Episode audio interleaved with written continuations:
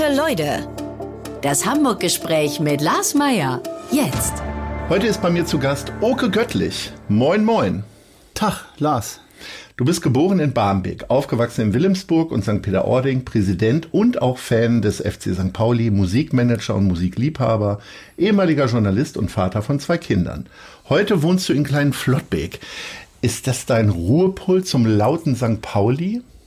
Nach der Bernhard-Nocht-Straße und zwei Kindern und der Altbauwohnung mit äh, äh, drei Treppen äh, und Einkaufstüten war es dann irgendwann angezeigt, Richtung Großflottbeck äh, zu ziehen und ähm, dort mit der Familie auf jeden Fall einen wunderbaren Ort zu finden, wo man sich wirklich äh, entspannt zurückziehen kann, ist tatsächlich so ein bisschen wie ein, wie ein Dorf, wenn man da reinfährt. Und ähm, das macht es so angenehm und es ist trotzdem nur vier Stationen von der Reeperbahn und St. Pauli entfernt. Hat das alles das, was du im Privaten zu schätzen weißt? Also bei mir ist immer wichtig, dass der Bäcker irgendwie in der Nähe ist, damit man sich morgens Brötchen holen kann, äh, aber auch eine schöne Stammkneipe hat. Wie beschreib mal Flottbeck für dich? Ja, also Wie nutzt du das? Flottbeck ist für mich tatsächlich am Wochenende spazieren gehen, am Wochenende mit der Familie mal ein bisschen auf die Wiese, egal ob zum Kicken oder zum Liegen oder zum, wie gesagt, Spazieren gehen. Ansonsten ist all das, was meine Lieblingskneipen und meine Lieblingsausgehorte angeht, auch äh, Restaurants und alles sind eher innerstädtisch und tatsächlich auch sehr viertelnah oder im Viertel zu finden. Das heißt, äh, Flottbek ist für dich wirklich kompletter Rückzugsort und im Zweifelsfall weiß gar nicht jeder Nachbar, was du sonst so treibst? Das äh, ist zumindest so, wenn man das von der Frequenz der Ansprache äh, sieht. Also da wirst, wirst du nicht äh, häufig angesprochen, äh, wenn man gerade mal wieder nicht so gut oder erfolgreich äh, im Derby gewesen ist.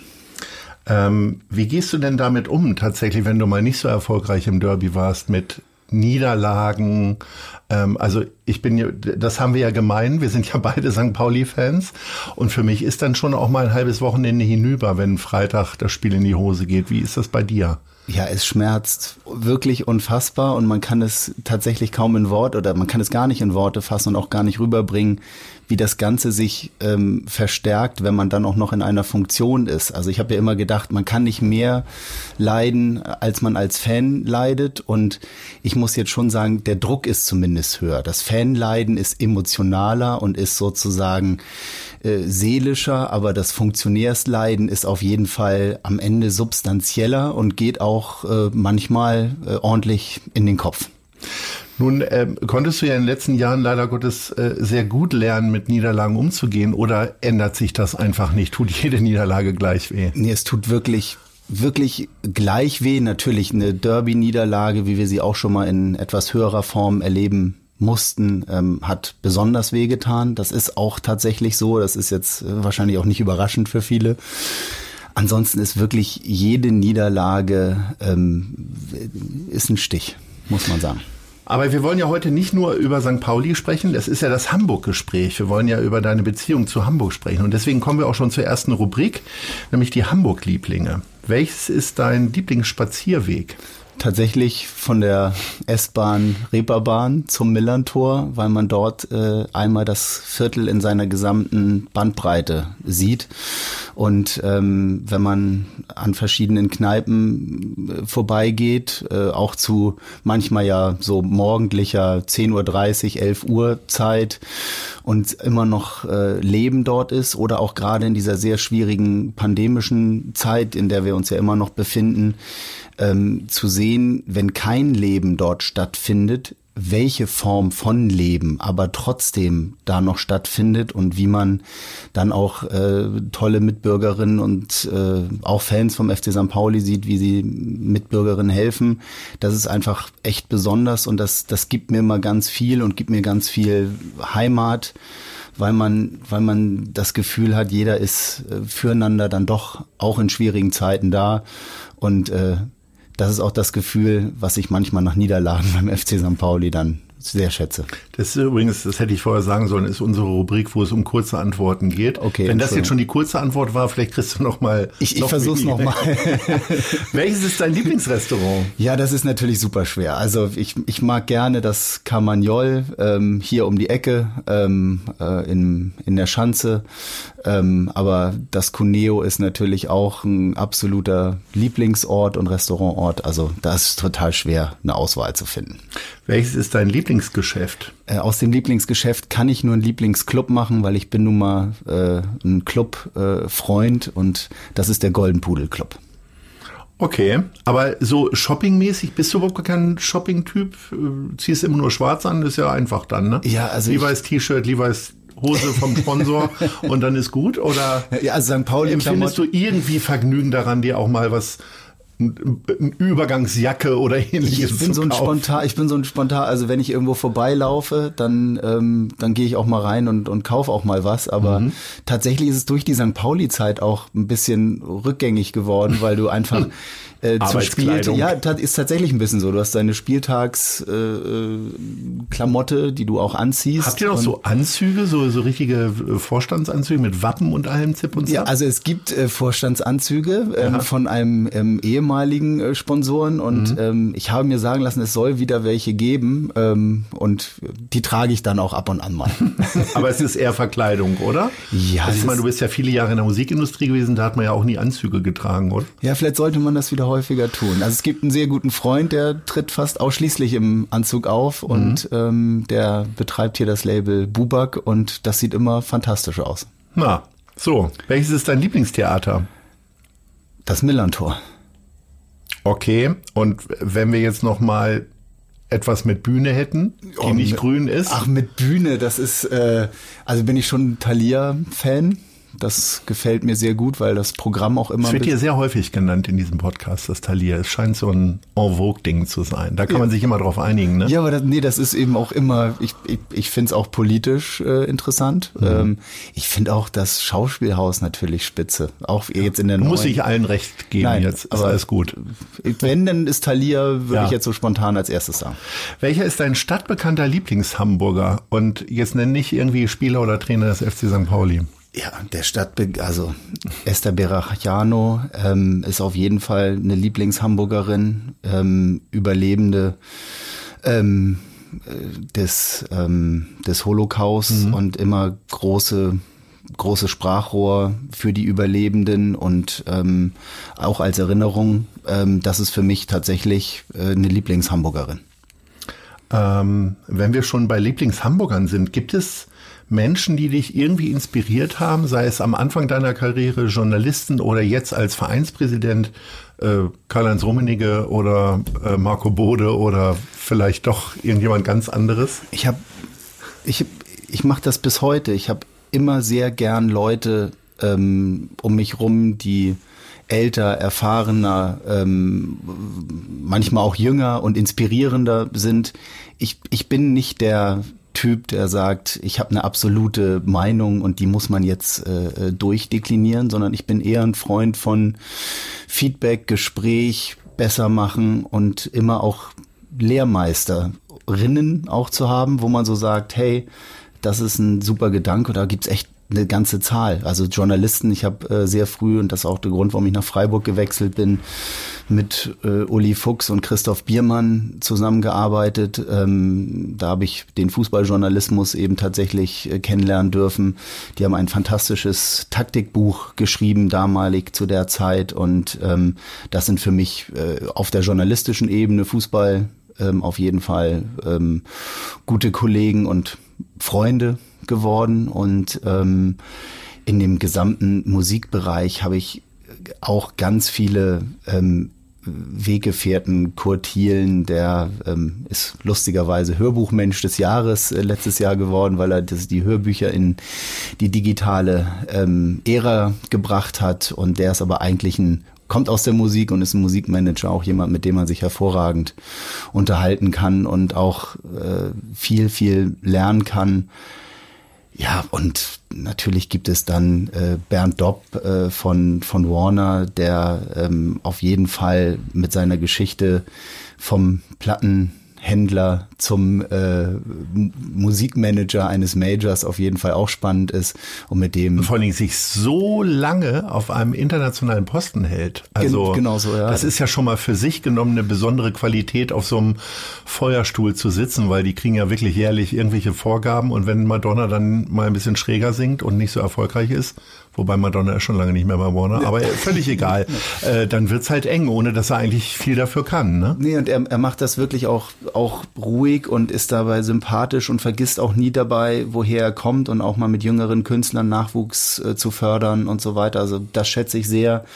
Und auch im geschäftlichen Bereich hast du ähm, Menschen, ich sage jetzt mal ein, ein Markus Moser von Edeka, der wirklich ein Top-Manager ist, auch äh, lerne ich von Menschen wie Christian Seifert. Ja, man hat unter Umständen vielleicht strategisch mal äh, den ein oder anderen kontroversen Dissens, aber es ist auf jeden Fall ein Top-Manager, mit dem es Spaß macht, sich äh, ähm, auch, auch mal in den Infall zu begeben.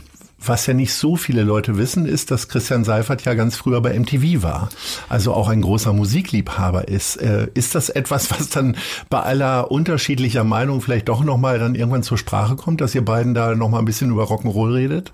Über Rock'n'Roll reden wir tatsächlich viel zu wenig, kommen wir nicht zu. Ähm, ist ähm, für uns alle gerade eine wahnsinnig anspruchsvolle Zeit mit äh, Spielingangsetzung vor dem Hintergrund ähm, von Covid-19. Es ist aber schon so, dass wir uns bei diesen ganzen Themen Auswertung von sowohl was Fußballvermarktung und Auswertung angeht, als auch was Musikauswertung und Vermarktung angeht. Das ist jetzt nicht so weit voneinander entfernt, auch wenn es unterschiedliche ähm, Genres sind in dem Sinne. Aber ich sag mal so, wir begegnen uns da schon so, dass wir uns verstehen, worüber wir da reden.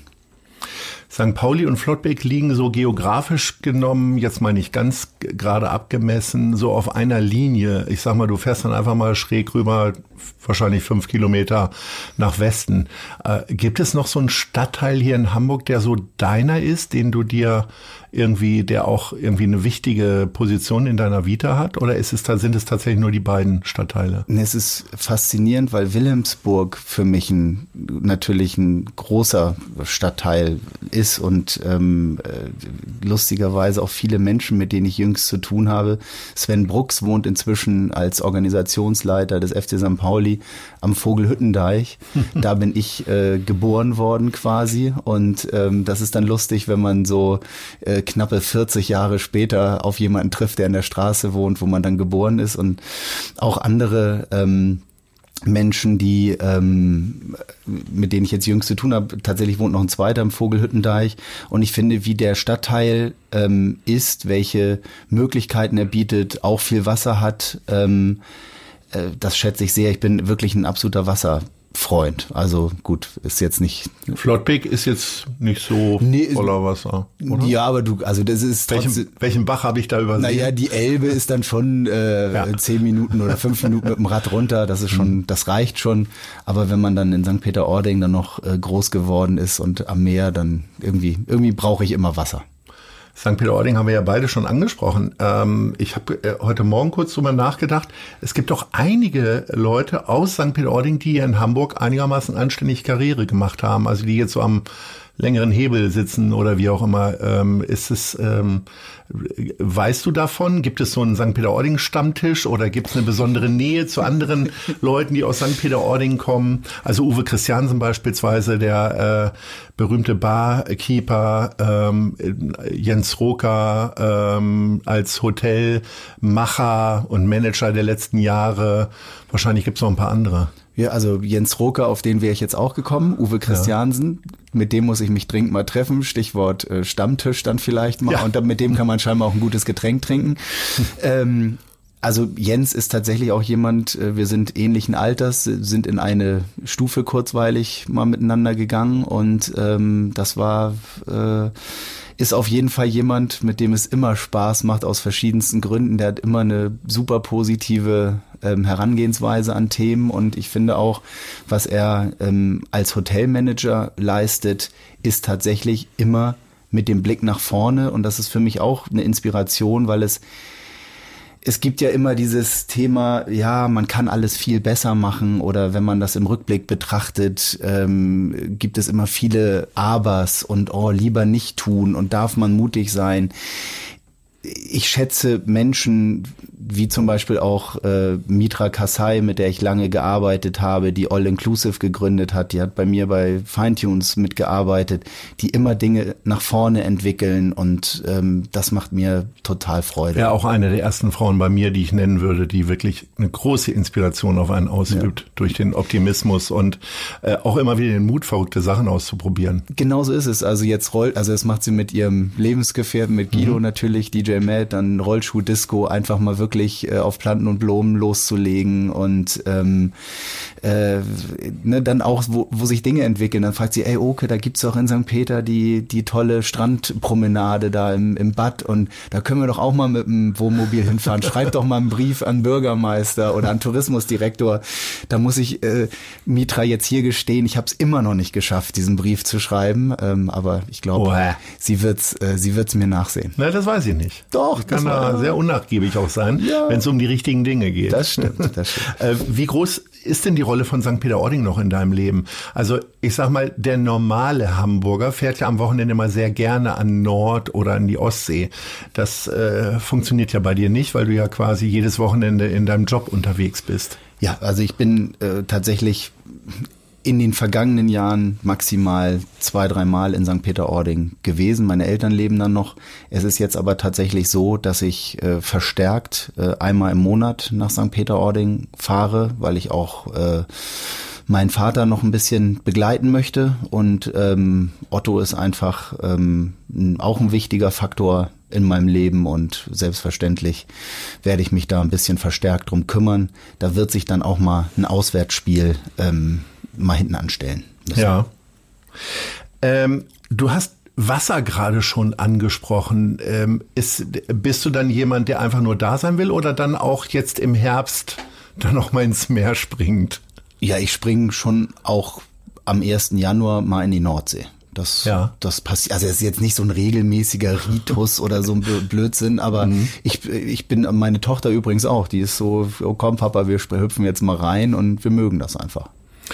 Und auch sonst innerstädtisch irgendwie mal ins Freie oder Hallenbad oder ähm äh, weniger, weil ich natürlich. Ist ja ganz häufig, ne? Wenn Leute an der See richtig dieses Rauschen und so mitbekommen haben, die stehen dann eher nicht so auf die äh, sauberen klinischen äh, Freibäder. Also ich bin jetzt tatsächlich nicht so ein, ein Riesenfreibad-Fan. Ähm, ist auch mal nett, aber hat ist nicht ist absolut nicht vergleichbar. Sehen finde ich noch äh, faszinierend, ähm, mhm. mache ich aber auch viel zu selten, weil äh, komme ich jetzt nicht so häufig äh, in die Nähe. Aber ähm, ja, Freiwasser ist mir lieber. Was ist denn für dich typisch Hamburg? Oh, was ist für mich typisch Hamburg? Ähm, ja, schon die Musikszene ist für mich typisch Hamburg. Dieses schon Polyglotte von ähm, Reggae, der hier teilweise groß geworden ist, dann über Hip-Hop, Hausmusik sehr früh. Äh, das ist schon die ganze Hamburger Schule in die Alternative.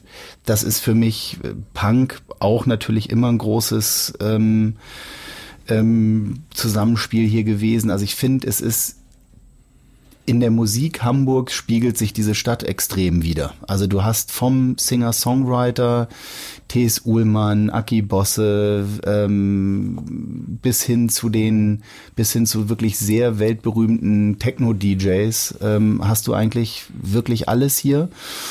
Und ich glaube, das liegt tatsächlich an der Offenheit, die diese Stadt hat und auch sich in den Stadtteilen ja ein bisschen widerspiegelt. Du hast wirklich sehr unterschiedliche Stadtteil, Stadtteile und diese Stadtteile vermischen sich aber mehr als zum Beispiel in Berlin. Ja, in Berlin, wenn du da in deinen Kiezen unterwegs bist, da gehst du seltener aus den Kiezen komischerweise raus, ist natürlich auch ein Tick größer. Hier hast du tatsächlich auch mal die Vermischung, ähm, ich sag mal, Alsterseits und Elbseits, wobei ich ja immer sagen muss, ähm, St. Pauli ist für mich eher Elbe und der andere Verein ist eher Alster. Mhm. Du sprichst schon Fußball an. Äh, böse Zungen hätten jetzt auf die Frage, was ist typisch Hamburg geantwortet, äh, dass sie beide keinen Fußball spielen können. Ähm, äh, beim HSV wahrscheinlich eher unerwartbarer, dass sie jetzt in der zweiten Liga spielen und wir ein Derby nach dem nächsten irgendwie haben und nochmal jetzt wieder zwei geschenkt bekommen haben. Ähm, aber warum funktioniert das mit dem Fußball in Hamburg nicht so? Ist es tatsächlich nur Erwartungshaltung? Gibt es die gleichen Gründe für beide Vereine? Irgendwo auch? Gibt es da eine Parallele?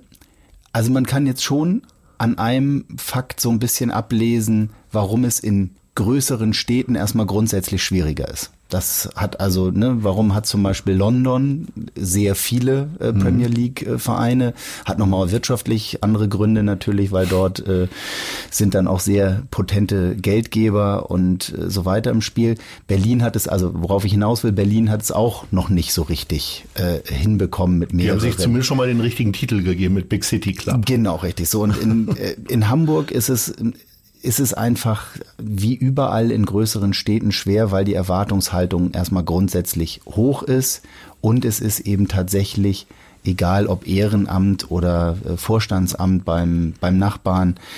Ähm, man hat sehr viele ähm, Gremien, Menschen drumherum, die natürlich auch wahnsinnig viel mitreden will, wollen. Das ist nicht unüblich, auch in anderen Vereinen, aber es gibt schon, wenn man jetzt so diese Tendenz anschaut, diese Heidenheims, Hoffenheims, äh, auch Freiburgs, auch Augsburgs, da ist das Arbeiten ruhiger, da wird sich tatsächlich, und das ist ja auch eine Vorhaltung, die uns ab und zu gemacht wird, wir kümmern uns zu viel um anderes als um den Sport, ähm, was ich grundsätzlich falsch finde, ähm, aber das ist nochmal eine andere Thematik.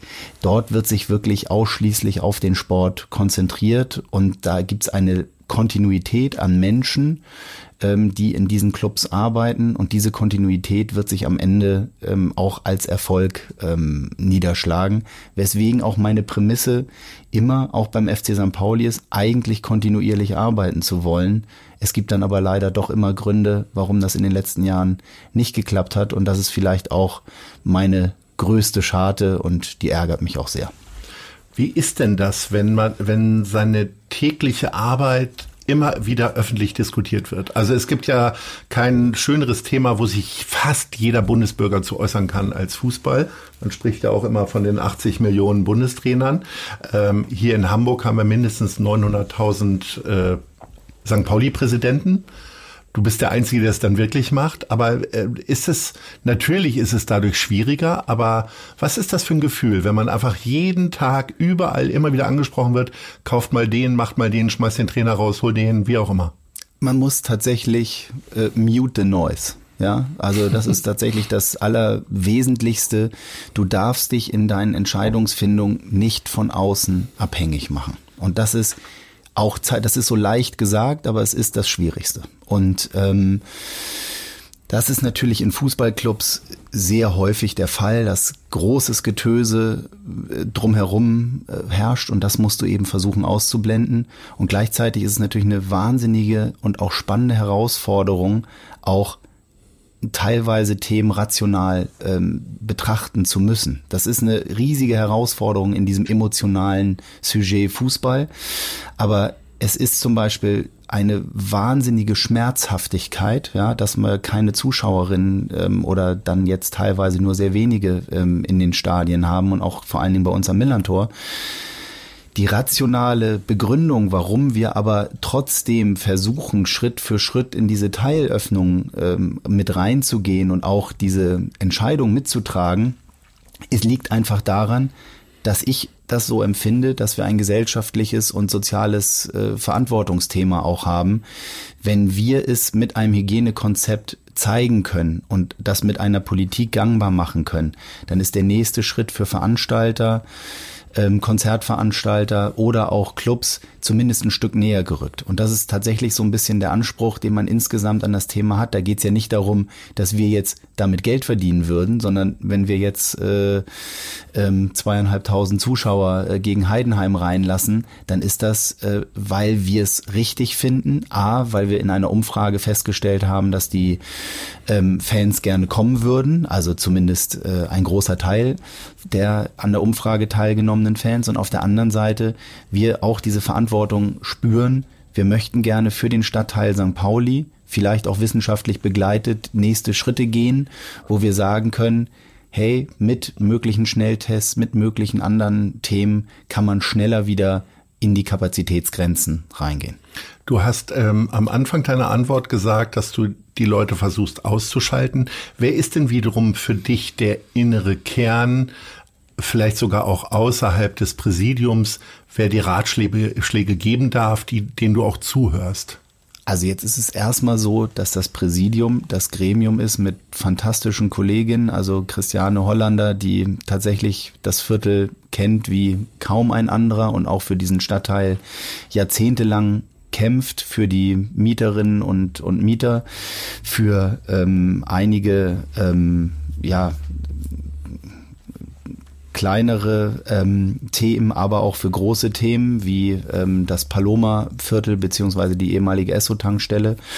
Dann haben wir ähm, mit Jochen Wienand jemand, der ein so integerer äh, Mensch und auch ähm, politisch so gut vernetzt ist, dass man wirklich Dinge vernünftig mit ihm besprechen kann und der auch tatsächlich das, was ich vorhin sagte, als ein ähm, etwas älterer, erfahrener, total wichtiger Ansprechpartner für mich ist und mit Carsten Höltgemeier jemand, der jetzt verschiedene ähm, äh, große Managementpositionen bereits besetzt hatte und in Konzernen arbeitete als Finanzfachmann. Das sind natürlich erstmal die ersten Ansprechpartner. Klar. Und außerhalb ist es ganz klar, ähm, Luisa, meine Frau, wo man dann tatsächlich natürlich auch die ganzen Anstrengungen, vor allen Dingen in den letzten sechs Monaten, ähm, mal rauslassen kann. Und das tut mir manchmal total leid, sie mit dem Blödsinn äh, zu belämmern. Auf der anderen Seite ähm, hilft mir das total, weil die letzten sechs Monate natürlich wirklich extrem speziell waren. Also dieses. Das heißt, du kommst nach Hause und kotzt dich erstmal aus. nein, also ich ne, manchmal kann ich auch nicht mehr sprechen, weil ich habe dann neun Stunden mit Kopfhörern auf äh, in mhm. Telefonkonferenzen gesessen und wir haben alle zwei Wochen eine neue Finanzpappe entwickelt und ähm, bei der DFL gibt's dann auch noch ein paar Entscheidungen, die zu treffen sind. Und ich komme dann nach Hause und bin entweder total alle und es wird dann ähm, geduldet und ähm, äh, tatsächlich auch ähm, ja, ja, geduldet ist, glaube ich, das richtige Wort. Und auf der anderen Seite ähm, habe ich eben mit Luisa da ein Quell und auch den Kindern, die äh, einem die Kraft geben, das dann weiterzumachen. Bevor wir jetzt von deinen Leuten, lieber Oke, zu den anderen Leuten kommen, möchte ich euch liebe Zuhörerinnen und Zuhörer, noch auf unseren Kooperationspartner, die Zeit aufmerksam machen. Denn mein Tag beginnt jeden Morgen mit der Elbvertiefung, dem kostenlosen Newsletter von Zeit Hamburg. Montags bis freitags um 6 Uhr ist das Ding im Postfach. Ich schlafe dann noch drei Stunden, aber morgens um neun ist das dann auch immer noch frisch. Was die Elbvertiefung besonders macht, Sie ist relevant und prägnant, persönlich und enthält fundiert recherchierte Lesestücke von Autoren der Zeit. Zu den wichtigsten Infos rund um Hamburg geht's über www.zeit.de slash Elbvertiefung. Schaut doch mal rein und jetzt gibt's hier die Fragen der anderen Leute. Wir haben immer eine Rubrik, wo wir einfach zwei Leute mal gefragt haben, die musst du nicht zwingend kennen, kann aber. Ähm, was habt ihr für eine Frage an Oke Göttlich? Hallo Oke, ich bin Selma von Ladage und Ölke. Mich würde interessieren, welches Kleidungsstück für dich typisch Hamburg ist. Ja, ähm, in den Elbvororten finde ich ja, ist äh, der äh, Perlenohrring äh, immer noch äh, sehr beliebt und als Kleidungsstück der Aber Kaschmir. eher für Frauen, ne? Ja, Oder? ja, obwohl ich, wir haben einen, einen wunderbaren, einen wunderbaren Freund meiner Tochter, der trägt die auch inzwischen und das sieht fantastisch aus. Ja. Und ähm, Kaschmir-Pullover ist natürlich äh, äh in den Elbvororten immer noch das, äh, würde ich sagen, Modeaccessoire oder also Kleidungsstück Nummer eins. Aber beides ist nicht in der Kollektion des FC St. Pauli zu finden. Nee, und auch in meinem Kleiderschrank und auch in Luisas Kleiderschrank äh, schwierig zu finden. Ja, gut. Gucken wir mal. Die nächste Frage. Hallo Oke. Hier ist Freda von der Mood Academy und mich würde interessieren, für was du in der letzten Zeit richtig viel Mut gebraucht hast. Momentan ist es so, jeden Tag den Mut aufzubringen, ähm, Entscheidungen zu treffen, die teilweise ähm, sehr schwer mit all den fankulturellen Themen des FC St. Pauli in Einklang zu bringen sind, aber für die Existenz des Clubs ähm, maßgeblich sind, wie zum Beispiel überhaupt Spiele ähm, in einer Profiliga ähm, weiterzuführen und durchzuführen, ähm, obwohl eine pandemische Lage und auch unser sozialgesellschaftliches Engagement durchaus sehr viele Fragezeichen dahinter setzen dürften, ob man denn eigentlich überhaupt in diesen Zeiten ähm, äh, Fußball ähm, ohne Zuschauerinnen und Fans äh, spielen sollte. Das ist ein Beispiel. Gibt es da eine unterschiedliche Meinung zwischen dem Fan Oke Göttlich und dem Präsidenten? Der Fan Oke Göttlich und der Präsident Oke Göttlich die kämpfen sehr häufig miteinander und ich muss mir sehr häufig auch sagen, ähm, okay, du hast die gesamte Verantwortung und du hast am Ende auch eine Haftung. Also der Präsident tragen. gewinnt dann immer. Der Präsident gewinnt sehr viel häufiger, ja. Ja. Und ähm, mal abseits von den Zahlen, ob das jetzt 2000 sind, 2500, für mich ist das ja ehrlich gesagt diese Diskussion immer sehr abstrakt, weil man kann sich ja schon bei, also schon, wenn zwei Leute in einen Raum kommen, können die sich ja schon mal anstecken. Letztendlich hat dann auch wieder was mit Abstand zu tun, Frischluft und so weiter und so fort. Aber nehmen wir mal jetzt nur die Stimmungslage. Eigentlich funktioniert das Millantor-Stadion ja eigentlich nur, wenn es bumsvoll ist und wenn alles so abläuft. Äh, müsste man dann nicht eigentlich sagen, naja, wenn wir es nicht richtig hinkriegen, machen wir es gar nicht? Das also es ist ein bisschen so auch die Punk-Attitüde, äh, entweder alles oder nix. Und das ist genau, das sind dann genau diese Sweet Spots, die bei mir natürlich äh, gedrückt werden können. Natürlich gibt es ein Oke, ein Teil Oke, der ganz klar sagt, ey, wir spielen ohne Zuschauer. Wir spielen komplett ohne Zuschauer. Und es gibt aber natürlich. Aber wir spielen. Ja, wir spielen. Ja, okay. ja, wir spielen, weil es, und auch da muss man sich eben auch mal von rationalen Faktenlagen überzeugen lassen. Da geht es nicht um die reine Erstemotion, sondern es ist eine Berufsausübung. Und da wollen Menschen ihren Beruf ausüben. Und äh, warum sollte man am Ende diese Menschen ihre Berufe nicht ausüben lassen dürfen, wenn es denn auf Basis eines Hygienekonzepts passieren kann. So, das sind dann eben genau diese Auseinandersetzungen, die ich dann sozusagen von dem, von der Erstemotion, dann viele Gespräche, viel mitbekommen, Faktenlagen erklärt bekommen, auch rationale Themen erklärt bekommen. Und ich glaube, es ist, eine, es ist wirklich ähm, auch mutig, sich viele Themen anzuhören, auch von Leuten, von denen man es vielleicht vorgeprägt erstmal denkt, hm, von dem möchte ich mir eigentlich gar nichts anhören. Das aber mitzunehmen, um dann eine Entscheidung zu treffen, das hat auch was mit Mut zu tun und in diesen Zeiten finde ich, wo jeder immer schon seine vorgeprägte Meinung über den anderen, über das, was der andere sagt, ähm, äh, hat, das finde ich sehr, sehr schwierig und das ist natürlich auch so ein Social Media ähm, Phänomen und auch ein ähm, und auch in vielen Gesprächen inzwischen gar nicht mehr ähm, vermittelbar, dass man miteinander redet, um vielleicht einfach auch mal was mitzunehmen, um darüber nachzudenken und nicht immer gleich einen Gegenstandpunkt einzunehmen, weil es geht nicht um Streiten und es geht auch nicht immer um den Gegenstandpunkt, sondern es geht tatsächlich darum, wie wir als Gesellschaft oder als kleine Gruppe oder in einem Zweiergespräch uns auch mal Dinge sagen dürfen und Dinge sagen können, wo man mal was mitnimmt. Wenn jemand sagt, okay, das und das fand ich jetzt richtig doof, dann nehme ich das mit und muss nicht gleich dagegen schießen. Ist die äh, fehlende Streitkultur auch ein bisschen der Grund, dass es so scheint, als würdest du dich äh, in sozialen Medien doch sehr zurückhalten in letzter Zeit? Ja, ich, es ist so ambivalent. Ich finde sie eigentlich sinnvoll, ja, und ich finde eigentlich auch, ähm, man sollte und man kann dran teilnehmen, ja. Auf der anderen Seite ist es so, ähm, will man eigentlich äh, zu viel wiederum von seinem Privatleben, eigentlich ganz wenig, aber eher so Musikgeschmack ist ja viel. Oder wenn ich auf Konzerten bin, mache ich immer schon noch ganz gerne.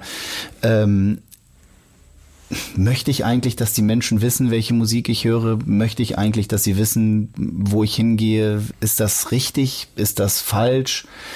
Ich finde auf der anderen Seite auch ein, eine, gucke ich gerade mit meinen Kindern äh, die Dokumentation Social Dilemma äh, auf Netflix, ähm, die ist natürlich beeindruckend. Und ab dem Moment muss man eigentlich sofort alles ausschalten.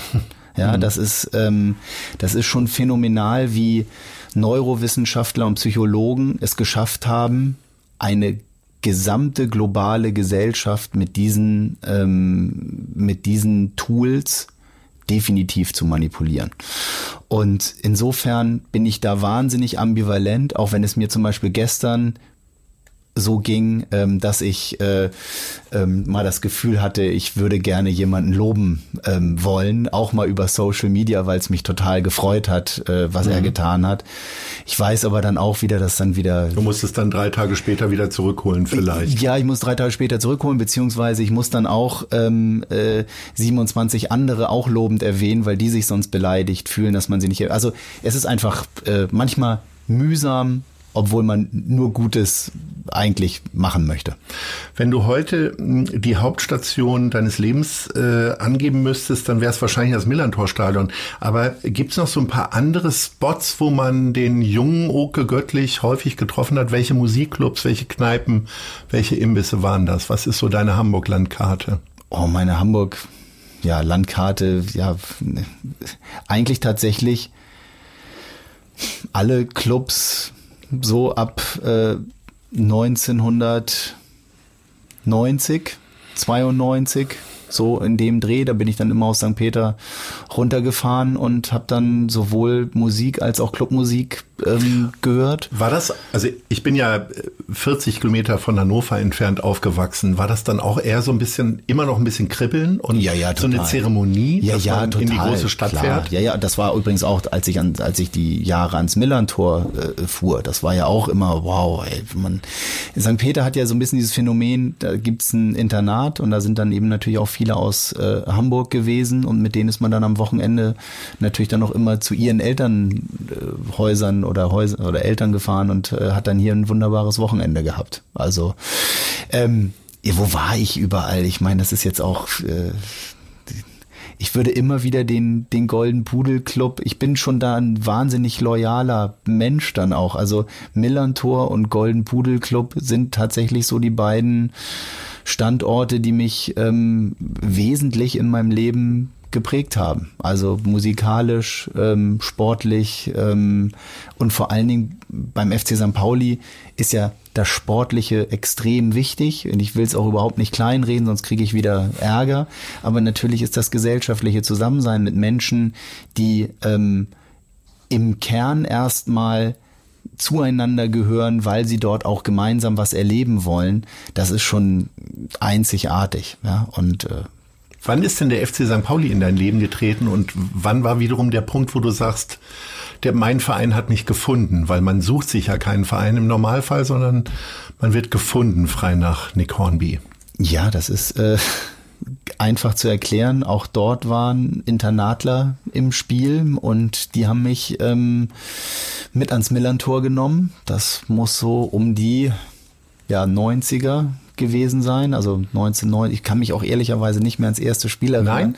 Kann ich überhaupt nicht, aber das liegt an, an gewissen an gewissen Geisteszuständen, in denen man dann äh, mindestens die ersten fünf Jahre in diesem in, in, in diesem Stadion verbracht hat. Weil da zu viel Drogen konsumiert wurden. Da, war, da wurde da wurde alles gemacht und das war auch gut so, weil das gehört ja zum Erwachsenwerden auch mal dazu. Mhm. Und ähm, sagst du das deinen Kindern auch so dann später?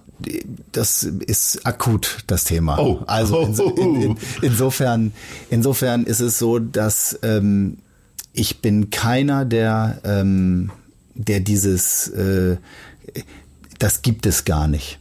Äh, mhm. vorlebt. Ja, das wäre wirklich völliger, völliger Wahnsinn und ähm, mir geht es darum, ihnen vorzuleben, was, was kann passieren. Und ich bin da sehr, sehr glücklich, eine, eine Tochter zu haben, die wahnsinnig reflektiert mit all diesen Themen umgeht und, und auch tatsächlich über die Gefahren äh, zunächst kommt. Und dem das heißt, du ermunterst sie auch übers Ausprobieren oder sagst du eher, ihr sollt es mal besser haben als ich und äh, lasst es bleiben? Nee, also ich, ich Also sag, vielleicht auch in anderen Lebenslagen, nein, nicht sag, nur beim ich sag. Ich sag, ich sag schon, es ist, ähm, es ist ein super schwieriges Thema und das ist sehr individuell und ich würde mir als Vater wünschen, dass sie es nicht tun. Ja, mhm. aber ich weiß, dass man mit einer absoluten Meinung es eher unter Umständen noch befeuert, weswegen ich diese, diesen Türspalt ähm, offen halte. Okay. Was wolltest du denn eigentlich als Kind werden? Gab es da so einen äh, mit 12, 13, 14 einen Traumberuf? Ah, ich wollte, also das typische, man wollte, ich wollte mal Feuerwehrmann werden und dann wollte ich Sportjournalist werden und ähm, das eine bist du geworden, das, das andere kannst du ja noch werden. Genau, richtig. Und ähm, ich glaube, die Freiwillige Feuerwehr Altona hier um die Ecke in der Schanze freut sich über jeden Zuwachs. Okay, ja, also dann habe ich ja auf jeden Fall noch was vor. Ja. Nee, also ich wollte tatsächlich mal Sportjournalist werden ähm, und ich habe immer gesagt, ich möchte, und das ist auch wiederum mit den Kindern ein wichtiges Thema, Dinge machen, für die man eine Leidenschaft entwickelt. Und das war Musik und Sport. Ja, und, aber ähm, das ist ja der klassische Fall, sein Hobby zum Beruf machen. Ne? Also äh, du hast die große ausgeprägte Fußballleidenschaft, du hast eine sehr große, ausgeprägte, fast noch größere ausgeprägte Leidenschaft äh, für Musik und hast dich dann immer wieder dann oder nach und nach äh, beruflich engagiert. Äh, geht dir denn nicht irgendwann dein Hobby verloren? Hast du noch irgendwas anderes? Nee, das ist tatsächlich, also mein, mein Hobby, ich bin so ein Mensch. Ich muss dieses Thema haben, ähm, ich brenne dafür. Sonst bin ich, kann ich nicht gut sein. Das ist äh, vielleicht auch manchmal ähm, problematisch, weil man dann vielleicht von zwei Enden brennt und man weiß immer, wenn Kerzen von zwei Enden brennen, ist das vielleicht auch nicht immer ganz, äh, äh, ganz gesund. Aber ich brauche das und ich, ich fühle dann das, was ich tue. Und ich finde es auch meinen Kindern so mitzugeben, dass man zumindest sagt, ähm, mach bitte nicht irgendwas, weil es nur den Anschein hat, dass man da vielleicht Geld verdienen könnte. Oder mach bitte nicht irgendwas, weil du denkst, das wäre jetzt statusmäßig irgendwie von Relevanz, sondern mach, mach bitte irgendetwas, wo du eine Freude dran hast, das 20, 30 Jahre auch durchzuziehen und darin immer besser zu werden. Wenn zum Beispiel auch jemand, der immer wieder den Kindern versucht zu vermitteln, auch wenn es überhaupt keine Talente in der Familie dafür gibt, dass äh, sämtliche ähm, handwerklichen Berufe einfach komischerweise vom, vom Status her immer so ein bisschen ähm, links liegen gelassen werden es sind was für fantastische Berufe, wenn man, wenn man eine Treppe tischlern kann oder wenn man, ähm, ich finde das wirklich faszinierend und, und ich glaube auch, wenn man, wenn man darin eine Leidenschaft entwickelt, dann kann man auch so mega erfolgreich sein. Das, also das eine kommt vom anderen, das will ich damit sagen. Du hast vor einiger Zeit deine Firma für Geld, vielleicht auch für viel Geld verkauft. Viele arbeiten, um Geld zu verdienen. Warum arbeitest du? Also ich unterstelle jetzt mal, dass wenn man seine Firma in der Größenordnung verkauft, dass man sich zunächst finanziell erstmal keine Gedanken machen muss. Ja, ich arbeite wirklich. Und als St. Pauli-Präsident kriegt man kein Geld. So. ich arbeite tatsächlich immer über den Inhalt. Und vielleicht steht mir das auch manchmal im Weg. Ich habe keine Lust, strategisch zu sein. Ich mache mir auch keine strategischen Gedanken, ob ich jetzt mit irgendwas dann ausgesorgt hätte oder nicht. Äh, es war einfach der richtige Moment und der richtige Zeitpunkt von allen Faktoren, die dafür gesprochen haben, die Firma ähm, ähm, zu verkaufen. Und ich arbeite jetzt im selben Bereich bei Zebralution und mache sozusagen dort wieder ähm, das, was ich früher gemacht habe, einfach aus Überzeugung, weil ich ähm, dort in einer Firma arbeite, was wirklich wahnsinnig spannend ist. Jeder verdiente Euro dieser Firma fließt wieder zurück an die Künstlerin, weil wir eng mit der GEMA zusammenarbeiten und jede Mark, die die GEMA oder jeder Euro, den die GEMA verdient, wird wieder distribuiert. Und das ist für mich eigentlich die Vollendung, auch ähm, das, was ich unter gutem Geld verdienen äh, immer betrachte, indem man sagt, man unterstützt damit eigentlich das, was was ein selber auch ähm, äh, in dem Management äh, dann hilfreich gewesen ist. Und mir war Kunst, Kultur, Musik immer ähm, etwas, wo ich mich mitentwickeln durfte. Und also ist sozusagen das andere Thema, da wieder was zurückzugeben und zurückzubringen. Dass mir das bei Zebralution erlaubt wird, ist einfach mega cool und da habe ich Bock drauf. Ähm, bleibt dir trotzdem noch irgendein Hobby? Du hast gerade Kunst und Kultur angesprochen. Kaufst du dir, so wie ich, jedes Jahr mindestens ein Bild auf der Millantor Gallery? Ist es Kunst oder gibt's noch irgendwie, spielst du heimlich Volleyball oder oh, Golf sogar? Das tut, das tut so weh, weil ich bin, ich liebe Kunst. Ja. Ich habe überhaupt keine Zeit, mich damit auseinanderzusetzen und ich, ich habe es immer noch nicht geschafft. Ich habe mehrere Bilderrahmen zu Hause auf dem Boden stehen, aber glaubt man nicht, dass sie irgendwo schon an der Wand hängen würden. Ähm, und das sind dann auch jetzt keine teuren Kunstwerke oder so, sondern es ist einfach das, was man sich auch mal ein. Zum Beispiel habe ich äh, ähm, da so Aufstiegsbilder aus Nürnberg damals, äh, die wahnsinnig schön sind. Äh, die habe ich aber auch immer noch nicht so richtig äh, aufgehangen. Und ähm, äh, als Hobby ist wirklich Familie, St. Peter ähm, und ja, ich spiele ähm, Tennis. Tennis, sehr schön. Wie ja. häufig? Und auch dann um Punkte oder so? Oder ja, ich nur spiel, immer auf Verabredung? Nee, nee, ich spiele, ich, also ich, ich nehme das eigentlich sehr ernst und wenn es die Zeit erlaubt, was wie gesagt in der letzten Zeit so gut wie nicht der Fall gewesen ist, mhm. dann versuche ich schon zwei, dreimal die Woche zu spielen. Und das, da ist dein Verein dann der FC St. Pauli oder der nee. PC äh, Flottbek oder ja, so? Genau, der FC St. Pauli hat leider ähm, kein, äh, kein Tennis. Naja, ähm, wenn du es nicht einrichten kannst, dann weiß ich nicht wer. Genau, richtig. Aber äh, auch da ist, glaube ich, so eine Platzthematik, die wir ja an vielerlei Orten äh, und vielerlei Sportarten haben. Und ich habe, ähm, ich spiele beim äh, Vier Jahreszeiten heißt der Verein. Ah, okay. Hat aber nichts mit dem Hotel zu tun. Nee, hat nichts mit dem Hotel zu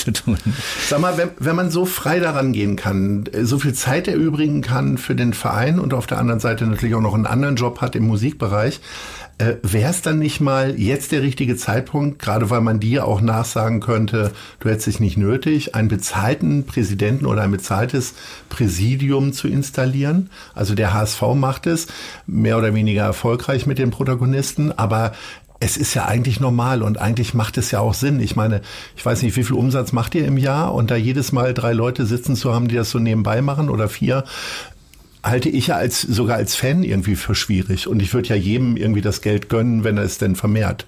Ja, also es ist, ähm, man darf einen Fehler nicht machen. Ähm, Qualität der Arbeit hat nichts damit zu tun, ob du Geld dafür bekommst oder nicht. Mhm. Zumindest nicht zwangsläufig. Und ja, ja. Ähm, das Schöne am Ehrenamt ist, dass man wirklich unabhängig Entscheidungen treffen kann. Ja, du bist eben nicht davon äh, beeindruckt, wenn jetzt ein großer Sponsoring-Deal gerade äh, um die Ecke gekommen ist und du sagst, oh super, jetzt kriege ich aber noch eine Bonuszahlung, weil ich ja so einen super Sponsoring-Deal ähm, an Land gezogen habe oder ich einen Spieler teuer verkauft habe. So, insofern ist es eigentlich sehr St. Paulianisch, ein Ehrenamt äh, zu bekleiden.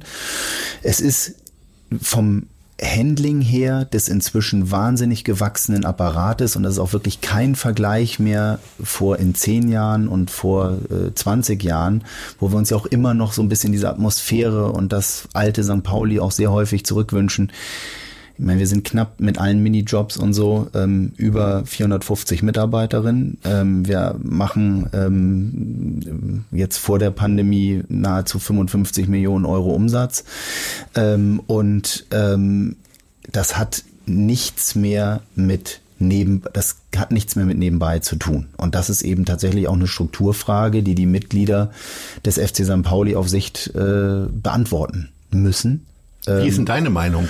Mein, ja, mein, kurz. Meine Meinung ganz kurz ist, es braucht ein sehr starkes Hauptamt. Das haben wir jetzt auch so aufgestellt. Und ähm, momentan würde ich mir wünschen, dass ein Präsidium des FC St. Pauli auch mal 100 Prozent über den FC St. Pauli nachdenken kann in seiner Zeit. Könnte auch sein, dass es dann besser werden könnte. Jetzt lächelst du mal. Äh, wir haben jetzt sehr konzentriert gesprochen, schon eine Dreiviertelstunde. Sag mir doch mal, worüber kannst du herzhaft lachen? Gibt es einen Komiker, den du super findest? Oder ich sag mal, im Millantor gibt es ja selten was zu lachen. ja, nee, das jetzt, also über wen? Ich kann, ähm, über was kann ich lachen? Ich bin, ich bin, ich bin überhaupt kein Comedy-Freund, wirklich mhm. nicht. Bin, ich, das war, und das darf man jetzt ja inzwischen auch nicht mehr sagen, also früher, da gab es diesen Helge Schneider, finde ich gut. Na, da können wir uns doch drauf einigen. Helge Schneider. Der war So, ja vor einigen ist- Wochen auch hier nochmal in Hamburg. Und Ja. ich finde gut, dass der regelmäßig nach Hamburg kommt, weil er ist immer anders und äh, wirklich klasse. Und der hat ähm, jetzt ein neues Album veröffentlicht, über den kann ich immer lachen. Ich stelle mein Herz bei eBay rein. Das ist der, die neue Single, übrigens Mhm. Ja. sehr fantastisch. Und ähm, darüber kann ich lachen. Ähm, wir sind in der Familie eher so Situationskomiker. Wenn Mhm. ähm, äh, irgendetwas passiert oder jemand was Lustiges sagt. Meine Frau ist eher so Wortakrobatin, die dreht dann immer gerne Worte um, darüber lachen wir. Ja, und ähm, bei St. Pauli finde ich es immer wieder spannend, dass man da so sieht, äh, äh, was, was für Absurditäten so ein Fußballspiel dann manchmal zu bieten hat. Und eigentlich ist man dann natürlich total böse, aber eigentlich müsste man darüber auch häufig viel mehr lachen. Jetzt kann ich dich hier nicht entlassen, ohne dass du deine drei ultimativen Musiktipps für diesen Herbst uns mitgibst. Also vielleicht nicht die üblichen Verdächtigen nennen, sondern sagen hier, hör da mal rein. Ja, das ist natürlich jetzt, boah, da habe ich mich natürlich null drauf vorbereitet. und das es ist natürlich. Ja, du hast dich überhaupt nicht darauf vorbereitet auf das Gespräch, hoffentlich. Es gab ja keine Fragen vorher. Nee, das stimmt, aber ähm, puh, was, was sind jetzt so die. Denn sonst nenn doch deine Alltime favorites Welche drei Alben solltest du, sollte man, also frü früher, also wenn ich jemanden zu besu äh, jemanden besucht habe, dann habe auch gerade bei so äh, Damenbesuchen oder so, dann habe ich immer erstmal in den Plattenschrank reingeguckt, ob ich da länger bleiben möchte oder ob ich gleich wieder rausgehe. Welche drei Alben würden dich denn bei mir in der Wohnung dann verweilen lassen? Oh Lars, ich hab, diese Musikfrage macht mich immer völlig wahnsinnig, weil ich da, ich denke immer, ich vergesse das, was ich eigentlich toll finde. Also ich bin ein riesen Moody Man Fan. Das ist, äh, ähm, das ist ein äh, Detroiter Techno-Hauskünstler, der aber wahnsinnig viel Soul hat. Ähm, boah, jetzt wird's wirklich schwierig. Ey. Ähm, es gibt auch so viele Hamburger, die ich gut finde. Also da will ich jetzt auch keinen. Ähm, Jetzt an, antworte einmal unpolitisch. Jetzt Ja. nenn noch zwei Alben. ey, ich, ich Lars, ich, ich, ich oh.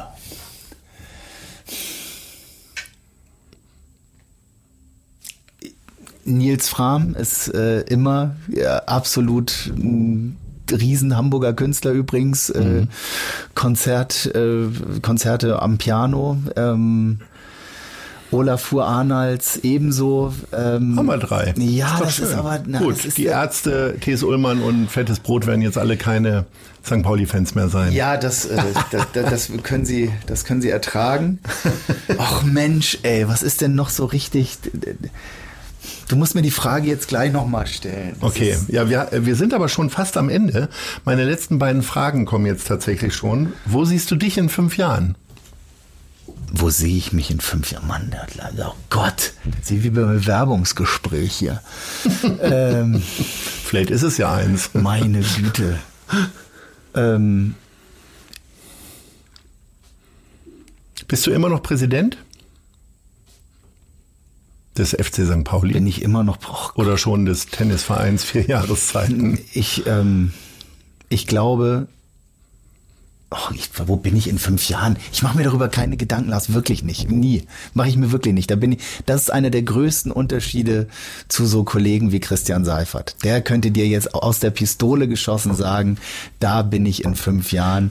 Machst du Ähm, dir über St. Pauli auch weniger Gedanken? Also wo würdest du denn den FC St. Pauli in fünf Jahren sehen? ja, den FC St. Pauli würde ich sehr gerne ähm, im Achtung, absolut das ist hier wird jetzt das Zitat des Ja, Podcasts, ja, ich wenn du weiß. sagst Europapokal. im absolut obersten Drittel der zweiten Liga gerne auch mal aufsteigend sehen. Ähm, die wirtschaftlichen Grundvoraussetzungen des Vereins sind nicht schlecht. Die wirtschaftlichen Grundvoraussetzungen des Systems sind allerdings so schwierig, dass der Durchbruch ähm, tatsächlich lang, langjähriger werden müsste.